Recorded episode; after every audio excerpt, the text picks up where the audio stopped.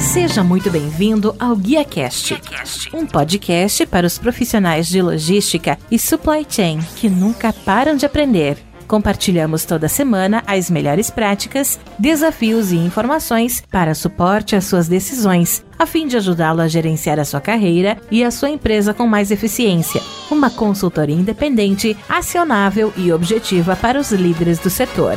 Vamos ouvir.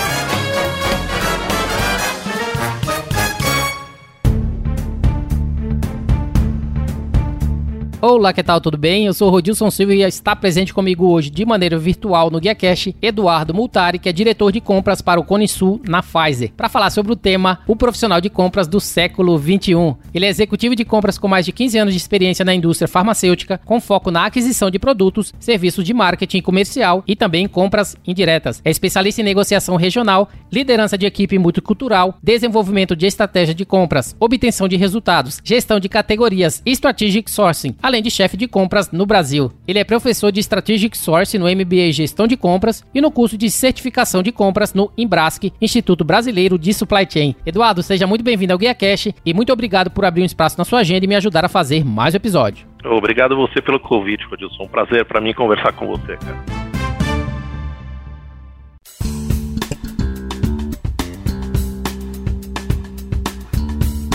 Eduardo, para mim a primeira pergunta, né? Eu fui fuçar no seu LinkedIn. Eu vi que você estudou na Unip Engenharia de Produção de 87 a 92. Só que hoje você trabalha com compras e principalmente considerando o nosso bate-papo que é o profissional de compras do século 21. Eu gostaria que você pudesse falar pra gente como é que um engenheiro foi parar em compras? Foi planejado? Como é que foi esse início para você? Bom, Rodilson, claro que não, né, cara? Não foi nada planejado. Não imaginava isso. Eu procurei estágio para trabalhar em fábrica e aí fui trabalhar numa fábrica de pilha. Aí quando eu olhei, comecei a trabalhar na Duracell, né? Fazia pilha como engenheiro. Eu vi que não era aquilo que eu gostava, mas já estava no quase terminando o terceiro ano, indo para o quarto ano. Falei, bom, agora não vou parar, vou continuar. Só que eu quero trabalhar mais na área administrativa, né? Fiquei quase um ano na Duracell e fui procurar estágio e ia conseguir estágio na Sanofi que era uma empresa, uma indústria farmacêutica, e fui trabalhar na área de planejamento de produção, uh, planejamento de materiais, que era um, uma antiga área de materials management, como se chama, e lá dentro tinha planejamento de materiais, tinha logística, tinha compras, tinha importação e exportação. Era um departamento muito grande, era estagiário lá. E aí disso eu falei, bom, legal, vamos começar a pensar em efetivação, né? Aí quando terminei a faculdade, não sei o que, surgiu uma oportunidade para trabalhar na área de importação e exportação exportação. E bom, tinha acabado de casar, falei, não, vambora, vambora. E, e foi. E aí fui trabalhar com importação e exportação, e depois, quando foi mais ou menos no ano 2000, me convidaram para fazer a implementação do Ariba, e aí eu entrei em compras, mas eu não tinha nada a ver com compras, né? Eu olhava as pessoas ali de compras e falava, putz, eu não quero ser esse cara, porque normalmente o perfil que você tinha na década de 90 de comprador era aquele cara que ficava tomando café o dia inteiro, barrigudão, só nas negociações meio escusas,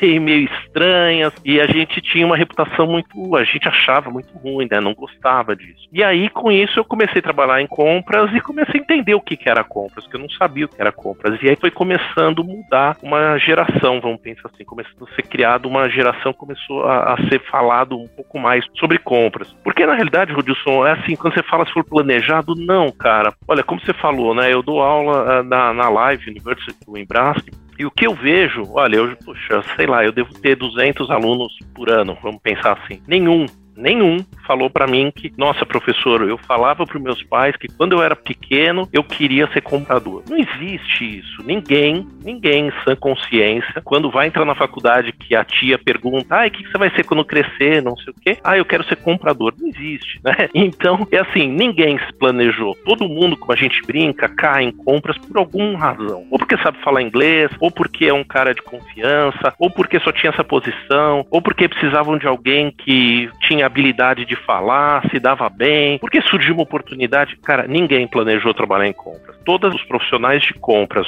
que são do Brasil, né? Porque lá fora a gente já tem uma cultura maior, um pouco dessa área de compras, supply chain. Mas compra especificamente no Brasil, esquece, não existe. Não existe faculdade, né? Se você quiser se formar em compras, não existe isso hoje em dia. Né? Você tem cursos de pós-graduação, você tem capacitação, certificação, MBA, mas não como curso mesmo de faculdade, como formação mesmo, acadêmica. Né? Então isso é um tema que assim a gente vai foi entrando. Para mim então foi por esse caminho aí que eu contei agora. Resumindo, você caiu em compras, você não tem aquele perfil do profissional barrigudão, né? Como você falou, você é um profissional. É, eu tô ficando barrigudo, mas é por outras razões. Tá? Você é o profissional 4.0 que a gente vai falar daqui a pouquinho sobre esse assunto. E falando um pouquinho aí da sua posição atual, né? Você é diretor de compras para o Cone Sul na Pfizer. Gostaria que você pudesse falar um pouquinho pra gente sobre as suas atividades, suas atribuições principais como executivo na empresa, como é que você começa e termina seus dias todos os dias? Olha, Rodilson, a gente sabe como começa, né? Mas a gente dificilmente sabe como vai terminar o dia. Mas basicamente, né? Eu tenho hoje oito países que eu sou responsável e o Brasil, eu sou diretor do Brasil e responsável pela operação desses outros sete países, né? Então, o que eu faço normalmente é ter reuniões semanais com esses líderes de compras desses países, né? Desses mercados para ver e fazer acompanhamento como estão os projetos, temas de equipe, algum tipo de relacionamento que eu preciso interferir com um stakeholder, com um diretor desses países. E uma metade do meu tempo eu dedico para fazer gerenciamento dos stakeholders, né, dos clientes internos do Brasil principalmente, né? Então participo de reunião de diretoria, tenho one-on-ones com diretores para entender um pouco para onde que está indo o business dele, quais são os projetos que ele tem em mente, como que eu posso ajudar, como que eu posso fazer toda essa parte de a gente chama engajamento, né, com esses stakeholders para entender que tipo de serviço que eu vou prover para ele, que tipo de approach que eu vou dar para ele e, e, quais são as necessidades desse cara. Então, não adianta eu ficar na minha mesa ou minha equipe ficar na mesa esperando chegar a requisição ou esperando chegar uma necessidade. Não, a gente precisa ir proativamente conversar com eles, prestar conta do que a gente vem fazendo e ao mesmo tempo alavancar já os próximos três meses, o que, que nós vamos fazer. É uma coisa totalmente proativa e é esse é o trabalho que é feito nesse nível de diretoria. E aí, quando desce desce para a equipe, acaba a equipe também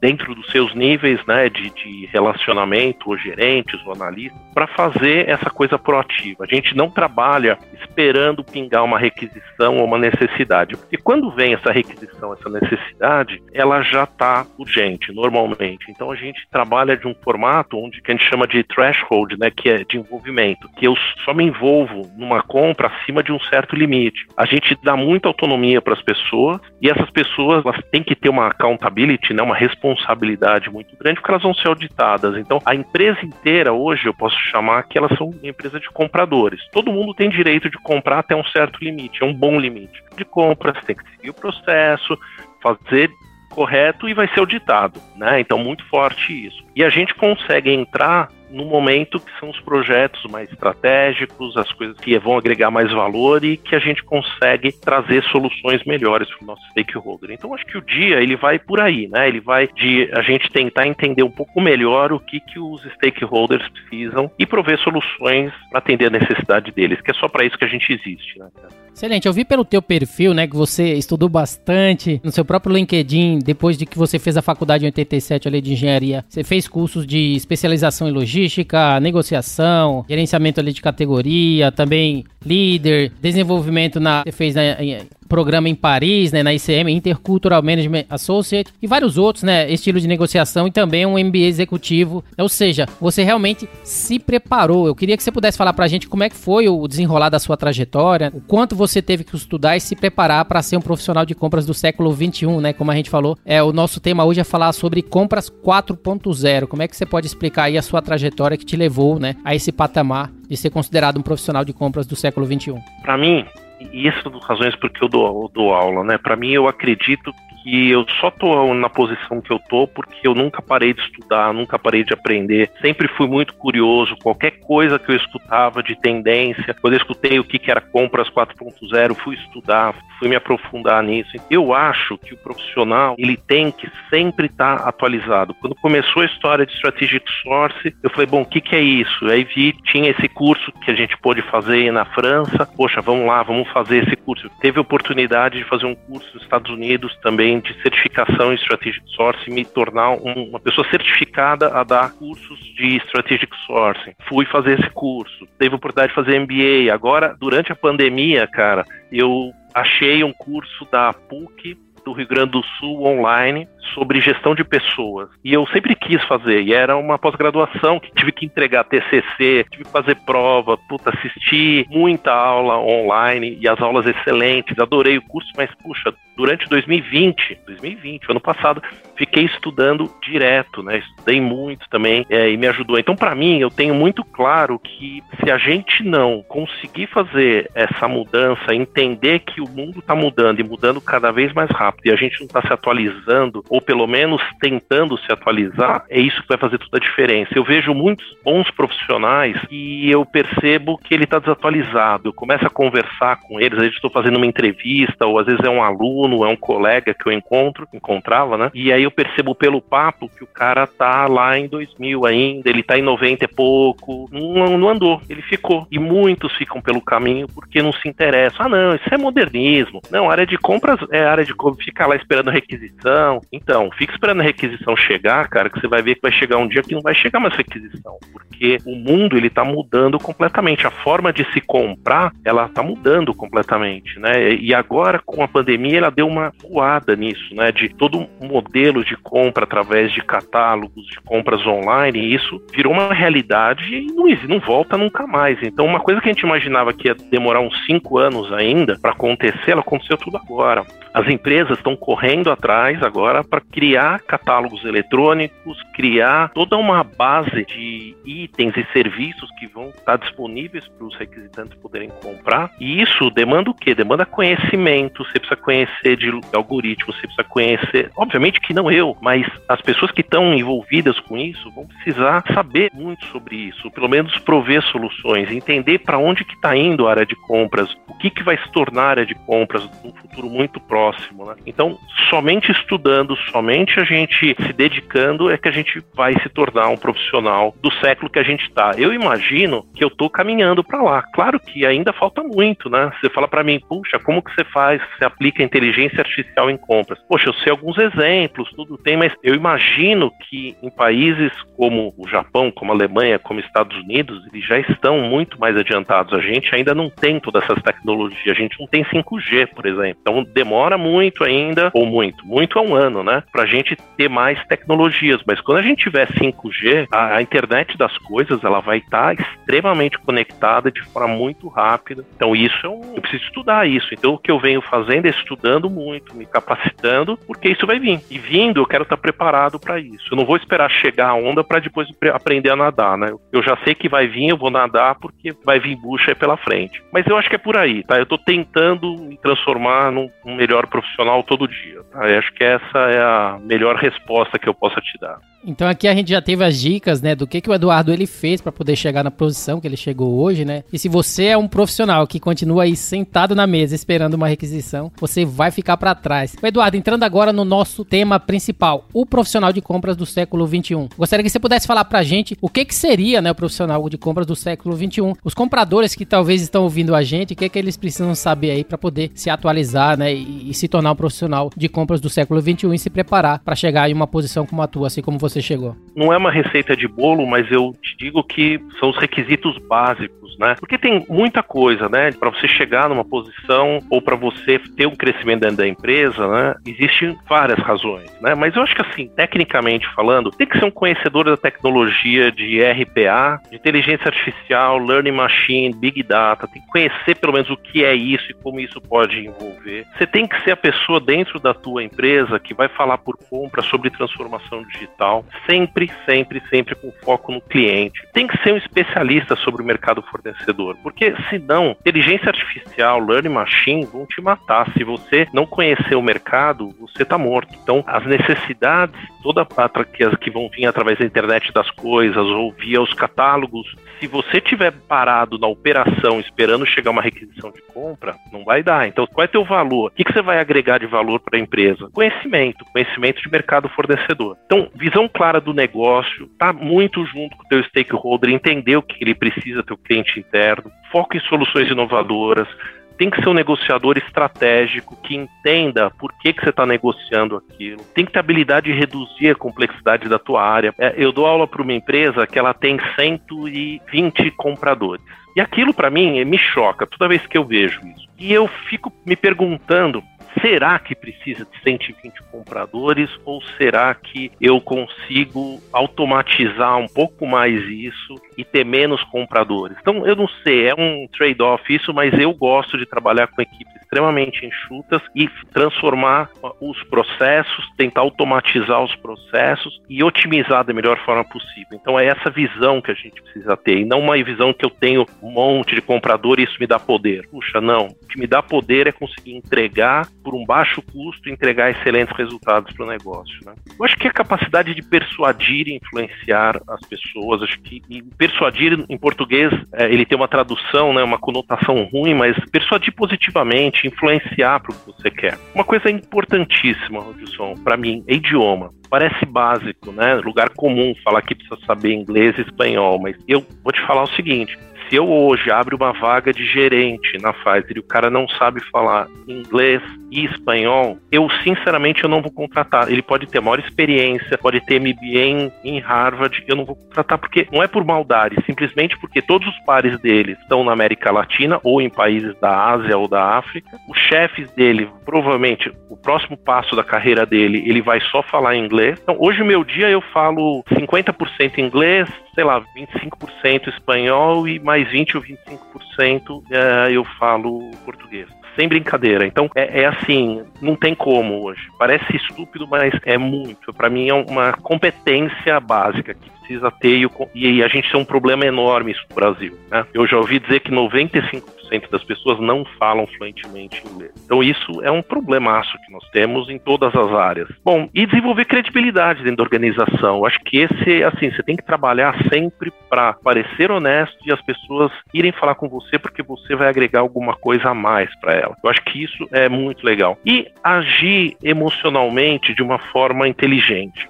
ter sensibilidade interpessoal, porque você está lidando com pessoas. Você precisa entender se aquele stakeholder está no momento correto para conversar, qual que é o estilo desse cara. Ele tem um estilo mais agressivo, ele é mais calmo, ele gosta de conversar sobre futebol, ele gosta de falar da família, ele não gosta de falar nada disso, ele só quer ver números. Você tem que ter essa sensibilidade para saber se moldar, né, para poder conectar fazer a conexão com esse cara. Então, quando você falou, olha, esse é um. Do, o Edu vai falar um pouco de como ele conseguiu chegar lá, ou quais são habilidades para ele chegar. Eu deixei por último essa, mas para mim, cara, o que eu vejo muito é que as pessoas são contratadas, né, pelo currículo dela. Tudo que ela tem no currículo, muito bacana. Só que elas são demitidas pela falta da inteligência emocional e pela falta da sensibilidade interpessoal. E para mim, isso é uma habilidade que a gente chama de soft skill importantíssima se você não tiver inteligência emocional e todo mundo acha que tem inteligência emocional, esse é um outro problema, e todo mundo acha que tem sensibilidade, mas se você não estudar, ler, se preparar, que foi muito que eu fiz esse ano passado de conhecer um pouco mais as pessoas, o ser humano, você dificilmente vai conseguir subir na sua carreira, né? Eu dou um exemplo sempre que eu estou em aula, que é a diferença entre um jogador de futebol e um técnico de futebol, né? Porque às vezes as pessoas falam, puxa, como que eu sou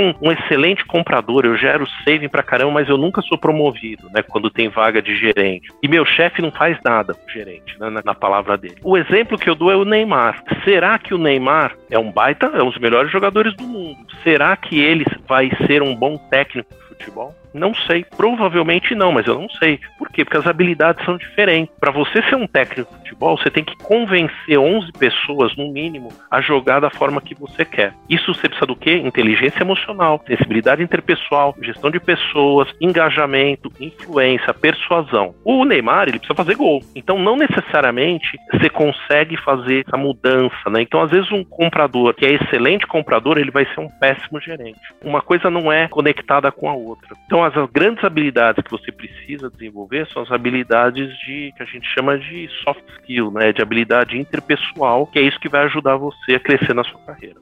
Eduardo, você falou pra gente que você já consegue identificar o profissional quando ele tá defasado, né, através de uma conversa, através de uma entrevista, e você citou, né, skills relevantes do profissional do século 21, ou seja, o comprador 4.0, que seria falar alguns idiomas, né, o inglês no mínimo inglês e espanhol, ter as soft skills necessárias, né, para galgar novas posições na empresa, né, e estar numa hierarquia que seja relevante, né, no mínimo, e ter estabilidade emocional, ou seja, algumas, né, das necessidades importantes para o profissional de compras hoje. E a minha pergunta para esse tema, né, uma vez que você elencou algo aí que para muitas pessoas, né, profissionais às vezes não é tão fácil de encontrar, quão difícil é você encontrar esse tipo de profissional, principalmente aqui no Brasil, né, que tenham todas essas qualidades necessárias. E fora esse ponto, né, algumas dessas qualidades você consegue treinar internamente a, a fim de aproveitar ali um profissional que pelo menos existe alguma dessas qualidades que você identifica como sendo a principal e consegue treinar as outras. Como é que tem funcionado isso para você? Não, excelente pergunta. Olha, é uma dificuldade enorme, cara. Eu vou te dizer, porque não existem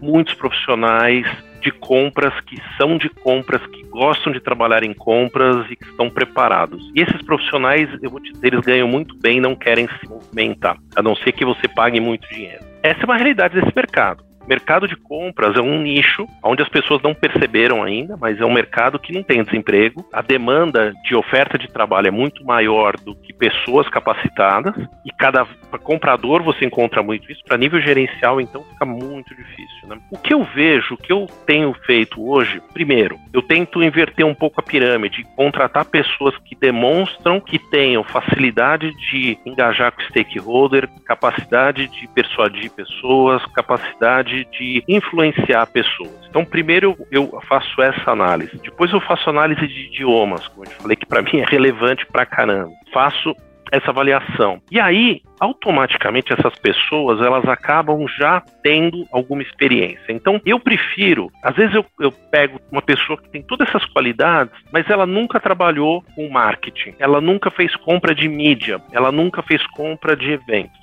Eu prefiro pegar essa pessoa e capacitá-la, porque eu consigo fazer uma imersão nessa pessoa em três meses, sei lá, de você dar o, mostrar para ela o que, que é a área de compras é, comercial, como a gente chama de indiretos, né, que seria a compra de tudo que não seja uma fábrica. Então, com isso, você consegue capacitar essa pessoa e ela vai pegando essa tarimba, mas os skills principais, que são fundamentais, ela já tem. Porque o, o, inverso não é verdadeiro, viu, Wilson? Se eu pego uma pessoa que é extremamente competente em marketing, que tem uma experiência enorme em compra de itens de eventos ou marketing, ou frota, o que seja, seguros, financeiro, só que a pessoa emocionalmente é muito ruim. Isso quer dizer o quê? Ela não consegue se socialmente, ela não consegue vender um projeto, ela não consegue sentar na frente de um diretor e vender um projeto para essa pessoa, ela não consegue ter as habilidades que a gente chama de soft skill, né? Isso eu não conserto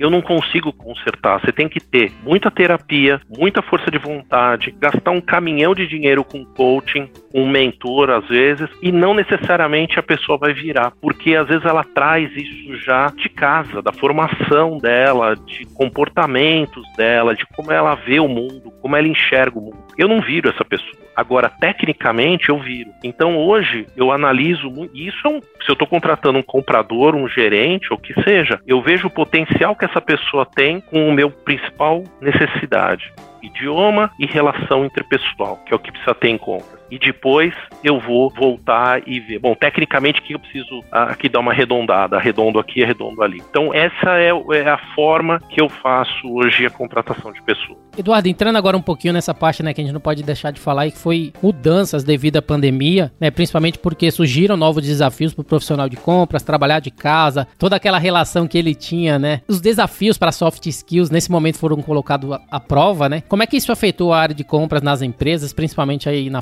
Pfizer? Como é que vocês trabalharam isso? Principalmente os profissionais de compras que estão sob sua gestão. Eu vejo, e não só eles, né? A mim também, né? Eu acho que mudou muito. Eu brinco até que eu falo que é o comprador 4.1, né? Não é nem mais 4.0, porque agora com o Covid entrou um a mais, né? Porque ele tem que gerir, né? Ele tem que trabalhar agora de casa, de home office, tem distanciamento social, relacionamentos virtuais, tem novas ferramentas de comunicação, tem uma mudança da necessidade dos seus clientes internos. A grande maioria dos fornecedores está com dificuldade dificuldade financeira, você teve aumento de preço por causa do aumento do dólar e também pela escassez de produtos, né? Você tem novos serviços digitais, né? Então isso traz uma competência né, necessária, né? Que é conseguir fazer esses engajamentos todos que se fazia, tomando um cafezinho, às vezes no banheiro, às vezes almoçando junto, você cruzava no corredor, agora você precisa marcar uma reunião para conversar com o stakeholder. Então é mais difícil, né? Então você precisa fazer o engajamento virtual com o teu stakeholder, com o teu fornecedor. Uma outra coisa que ficou bem mais difícil a parte de negociação. Você agora negocia virtualmente. Então, por exemplo, nós estamos conversando aqui, Rodilson, eu não estou vendo a sua cara, né? Então eu não sei se você está fazendo cara feia, se você está assistindo futebol, se você está se preparando para o jogo de hoje à noite. É, eu não sei, eu não estou vendo você. Então eu estou negociando, imagina que eu estivesse negociando com você, eu perco, sei lá,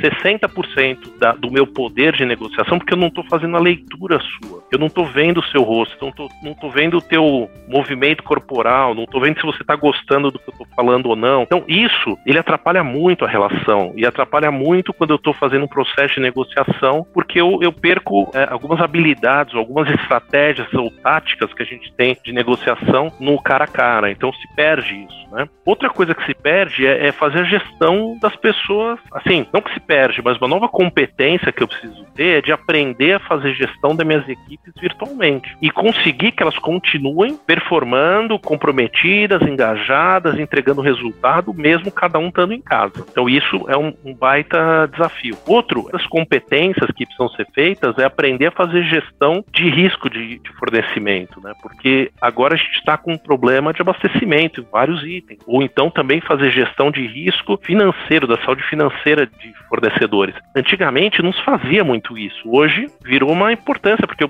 pode ser que esse fornecedor amanhã chega para mim e fala, ó, quebrei. E eu dependia dele. Então, são várias competências que precisaram ser desenvolvidas, né, para que a gente pudesse se adaptar um pouco mais a esse mundo aí é, totalmente mudado. Mas eu vejo que as principais coisas que estão mudando é esse é, comprometimento das equipes e como que eu engajo com meus stakeholders e como eu continuo mantendo o meu time se sentindo parte. Né? Isso são habilidades e competências que a gente precisa, como as pessoas que são líderes de equipe, desenvolver e ter isso muito, muito claro.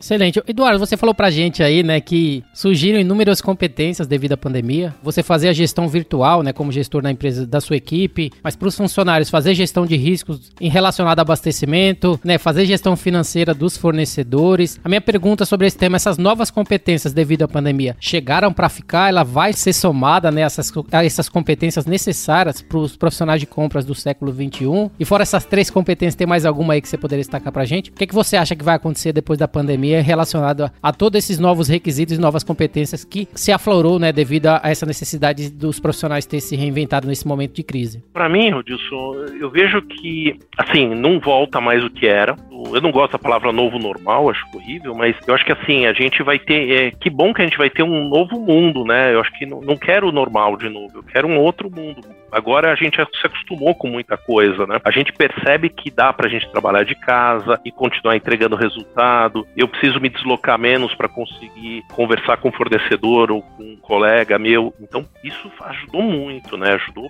muito, não volta. E aí eu vejo, principalmente na parte de fornecedores, a gente negligenciava um pouco, eu acho que a gestão financeira de fornecedores. A gente não trabalhava com segunda opção ou com uma outra fonte, né? Um outro sourcing de, de abastecimento, porque não via necessidade, aquele fornecedor ele me entregava. Então, eu acho que isso são competências e atividades, eu diria mais, que elas vão continuar agora, porque eu não acho que a pandemia vai acabar. Ela vai ser estabilizada, mas a gente vai conviver com isso por muitos anos ainda, né? Eu, não nessa forma que está hoje, mas de uma forma que vai vir, vai vir uma mutação, vai vir não sei o quê. Então, cada hora a gente vai ter um pepino desse tipo. Então, eu acho que cada vez mais as pessoas vão ter que fazer gestão dos seus fornecedores de uma forma muito mais profissional do que é feito hoje um pouco amadora. Fazer gestão de risco, que o brasileiro não faz gestão de risco. Então, fazer de gestão de risco de quebra, parte é, de saúde financeira, de abastecimento, capacidade produtiva. Eu acho que isso não muda. E outra coisa que não muda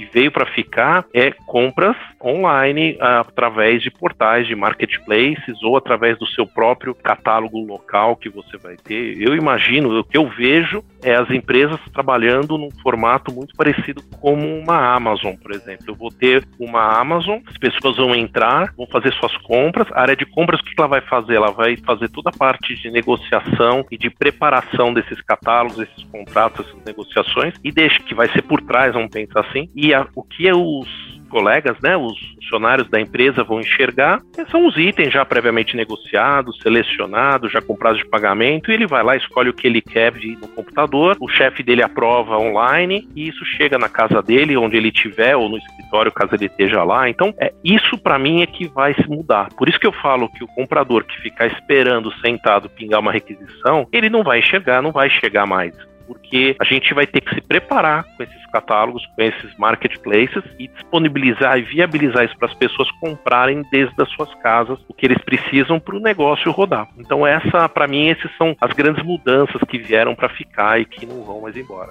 Então você, profissional de compras do século 21, precisa aprender a fazer a gestão virtual sua e da equipe, fazer a gestão de riscos de abastecimento e também né, fazer a gestão financeira de fornecedores. Eduardo, trazendo agora um outro tema, um artigo da revista Época Negócios diz que de acordo com o relatório do UEF, um terço das habilidades consideradas essenciais no mercado de hoje não serão mais necessárias até 2025. Como é que você acha que isso se aplica aos profissionais de compras? Eu, eu li esse artigo também e eu tenho até aqui, né? Eles falam aqui é, eu lembro desse tema e ele falava de analytical think, né, inovação, né? Então, a, toda a parte analítica, inovação, criatividade, a parte principalmente de resolução e solução de problemas complexos. De novo, inteligência emocional, pensar através de sistemas complexos, né? Para mim, isso é o que vai vir pesado para a área de compras. Porque, de novo, né, o que, que é o perfil hoje do comprador, né, do que a gente encontra no mercado? Um cara que sabe negociar, ele sabe colocar um pedido, ele sabe conversar com o pessoal da manutenção, da engenharia para comprar aquela peça para poder mandar. Então, esse é o, é o típico comprador.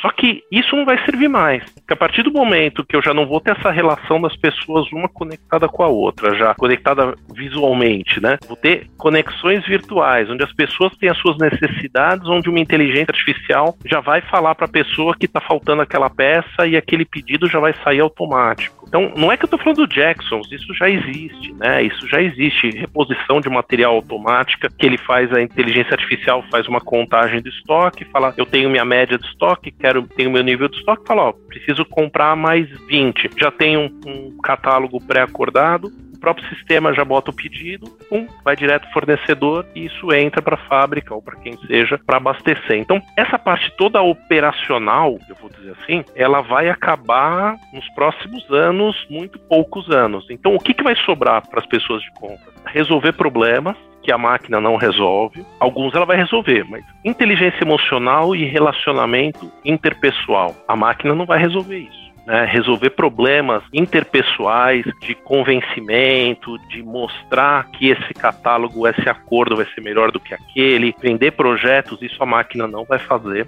Influência social, liderança de um projeto, então você vai ser líder de projetos e não a máquina vai ser líder de projeto, a máquina vai executar que você definiu e ela e você vai pensar. Então, basicamente, a hora que eu olho isso, é pensamento crítico, analítico, resolução de problemas complexos, influência social, criatividade, inovação. Esquece, isso não vai vir da máquina que vai vir da máquina é toda a parte de operação que hoje a maioria dos compradores faz. Então, para você se preparar com isso, é estudar muito, se preparar para você conseguir estar tá num outro nível, conseguir estar tá num outro patamar, aonde você vai ser importante para sua empresa, porque você pensa, porque você consegue analisar, você consegue propor soluções, você consegue gerir um projeto. Então, para mim, é por aí que Fórum Mundial, né, ele vem propondo isso, de falar, pessoal, as máquinas vão chegar aí, elas vão vir, vai ser uma revolução industrial, como a gente fala, né, não é essa é a quarta revolução industrial, vai acontecer igualzinho aconteceu na, na terceira revolução industrial, na segunda revolução industrial. O ponto é, quem vai sobreviver são as pessoas que vão estar preparadas que vão poder pensar, são as pessoas pensantes e que um conhecimento de como aplicar o que ele aprendeu e não quem vai executar. Executar vai ser máquina, pessoal, esquece. Eduardo, você também é professor, educador que tem contribuído para o crescimento dos profissionais de compras. Eu gostaria que você pudesse falar pra gente, né, o, o que que te cativou aí pra vida acadêmica, por que que você começou a dar aulas, quais foram os principais desafios, se é que já existiu algum desafio, né, como docente, principalmente alguma realização, né, geralmente a pessoa começa a dar aula, é algo que realmente gratifica você poder passar todo o conteúdo e toda a sua experiência profissional para alguém que está começando ali a sua vida e a sua carreira. E para você, como é que foi isso? Quais são os desafios e as oportunidades que você teve de realizar né, seus sonhos dentro dessa área como docente? Odilson, você falou tudo, viu? Assim, eu comecei a dar aula por um convite, um convite do Richard, que era o dono ali, o presidente da Life University em 2012, me convidando para dar aula, porque ele tinha visto algumas palestras que eu tinha dado e ele gostou do meu jeitão. Ele falou: Não, puxa, acho que você tem jeito para dar aula. Puxa, eu nunca tinha pensado em dar aula. E aí comecei aí, meio que sem muita pretensão, e fui gostando, né? Gostei muito. Primeiro, acho que as primeiras aulas foram para alimentar um pouco o ego, né? De falar: Puxa, que legal, eu consigo, nossa, que bacana. Só que eu comecei a perceber algumas coisas. Eu comecei a perceber que a partir do momento que eu estava ensinando, eu estava aprendendo muito também. Porque eu tinha que estudar para preparar a aula, eu tinha tinha que estudar alguns assuntos, pegar exemplos e, e isso na prática, trazer exemplos práticos. E aquilo foi me preenchendo mesmo de conhecimento. Então foi muito legal, porque tinham coisas que eu nunca tinha visto. E aí eu ia dar aula disso, eu tinha que estudar antes, né? Porque às vezes você tem muitos assuntos, né? E aí eu aprendi, gostei disso. Mas eu, o que me levava mais a me dar aula depois, sei lá, do segundo ano, depois do primeiro ano foi muito de desenvolvimento pessoal.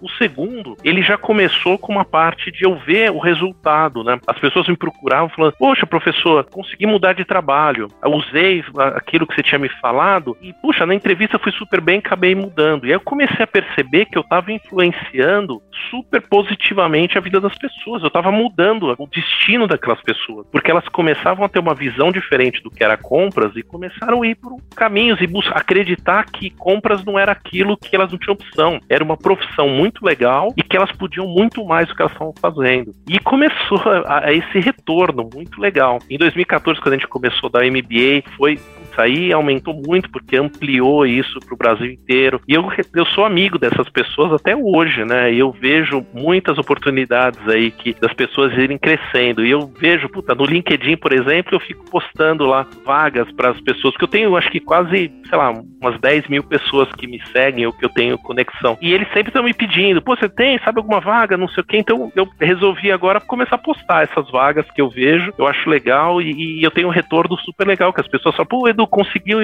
entrar naquela posição que você tinha indicado, pô, que legal. Então, cria uma relação de que eu tô vendo que eu tô influenciando as pessoas. Então, eu tô conseguindo transmitir isso para as pessoas. E acho que é isso, né? O maior desafio é, acho que é esse, né? É de você entender que você não tá indo lá dar aula, você tá indo lá mudar significativamente a vida das pessoas. E essa é uma realização para mim, né? Acho que a maior realização é ver isso. O dia que eu entregar uma aula e o cara falar, tia, essa aula não me ajudou em nada. Poxa, professor, não sei por que eu venho nessa aula, acho que eu vou ficar bebendo cerveja no bar aqui porque essa aula não me agrega nada. O dia que eu escutar isso, acho que aí eu paro. Enquanto eu tô vendo o contrário, as pessoas falam, puxa, obrigado, você me ajudou, obrigado, eu tô diferente, obrigado, arrumei outro trabalho, obrigado, fui promovido na minha empresa. Enquanto eu tô escutando isso, e é o que eu mais escuto, tô lá porque eu acredito que é isso que eu, é minha, é, é uma das minhas, dos meus objetivos, dos meus propósitos de vida, é poder ajudar e, e mudar significativamente a vida das pessoas. Eduardo, você falou que a gente comentou no início da sua apresentação que você tá, dá aula de Strategic Sourcing, né, no MBA Gestão de Compras e também de certificação de compras no Embras. Do MBA, eu não sei se é, acho que é da Live University. Os dois são da Live, é que eles mudaram de nome. Antes chamava Embras, que agora chama Live University. Né? Ambos ainda estão ativos, como é que tá o curso? Se o pessoal que tá ouvindo aqui, o GuiaCast, ele quiser fazer um curso, principalmente ter aula com você, né, já que a gente falou sobre essa importante dessa parte né, docente tua, como é que tá o curso, principalmente agora da pandemia, tem curso online? Tem, os, os cursos foram todos mudados para online nesse período, então desde o ano passado. Então existe a capacitação, que são cursos de dois meses, principalmente para quem está entrando na carreira ou quer dar uma reforçada nos conceitos, são dois meses. Ocorrem dois por semestre e são online, totalmente online e on, aulas ao vivo, né? Não é que são gravadas. Então é exatamente como nós estamos aqui, só que tem uma câmera e aula online e ao vivo. E o MBA é a mesma coisa, só que o MBA é um ano e meio de curso para pessoas já do nível de supervisão, um coordenador, um gerente, compradores sêniores, mas que já tem uma certa experiência ou bagagem. Aí você tem um curso completo uh, de um ano e meio, hoje totalmente online, ao vivo e a cores, né? E é só entrar em contato com o pessoal da Live University que eles vão dar todas as instruções de horários, valores, turmas e sempre está começando, sempre tem muita turma. Uh, tem muita turma hoje, né? Tem muita coisa. E tem também os cursos que são em company, né? Você tem muito curso em company também, que são para professores que têm disponibilidade durante o dia e vão dar os cursos em company, faz um pacote especial para tua empresa e aí vai lá atender uma necessidade, que pode ser um curso de negociação, que pode ser um, um curso de gestão de fornecedores, indicadores, por aí vai. Excelente. Então, pessoal, vamos estudar, né? Como falamos, as habilidades consideradas essenciais mudaram, então você precisa aí estar tá se atualizando e a Live University está aí para poder ajudar e também o Eduardo como professor, como docente, para poder transformar aí a sua carreira, caso você se dedique e esteja preparado como profissional aí do século 21. Eduardo, minha última pergunta para finalizar, gostaria que você pudesse falar pra gente se tem algum livro, né, algum filme ou algum podcast, enfim, algum conteúdo que tem contribuído que você poderia compartilhar aí com os profissionais de compras, que tem contribuído para influenciar a sua carreira profissional. Qual seria a sua dica aí que você poderia trazer pra gente? Olha, a minha dica, eu não sou muito de ler, cara, né? Eu gosto bastante de ver TED, aquele TED Talks, de vários temas, né? Tem muita coisa, se você procurar o profissional do século 21, se você procurar sobre inteligência emocional, gestão de pessoas, tem de tudo, né? Mas dois livros que eu gosto, é o mesmo, é só o um e o dois, que é o de inteligência emocional do Goleman e o inteligência emocional 2.0. Esse inteligência emocional 2.0, ele é extremamente bom, ele é curto, não é muito grande, bacana de ler e cobre bastante isso que a gente conversou agora sobre as necessidades, né, de relacionamento, de como você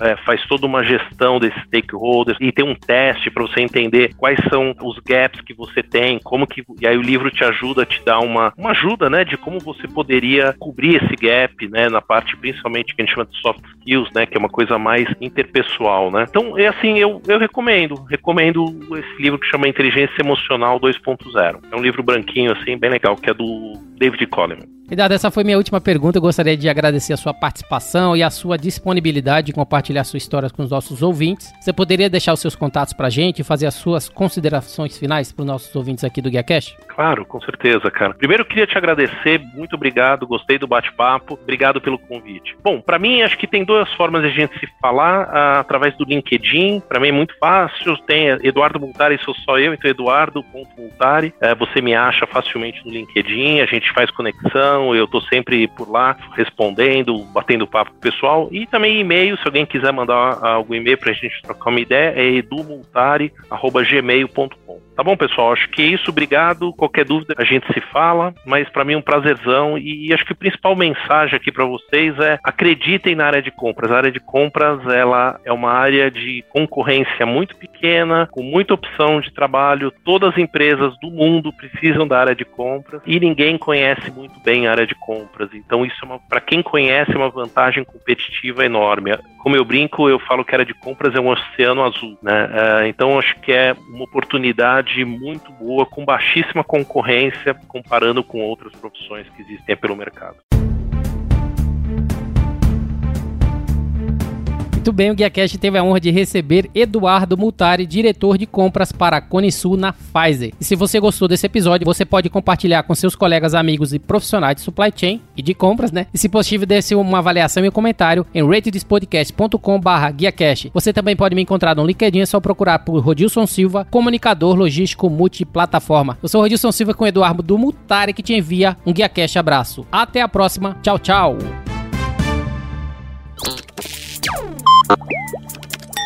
E qual é, B?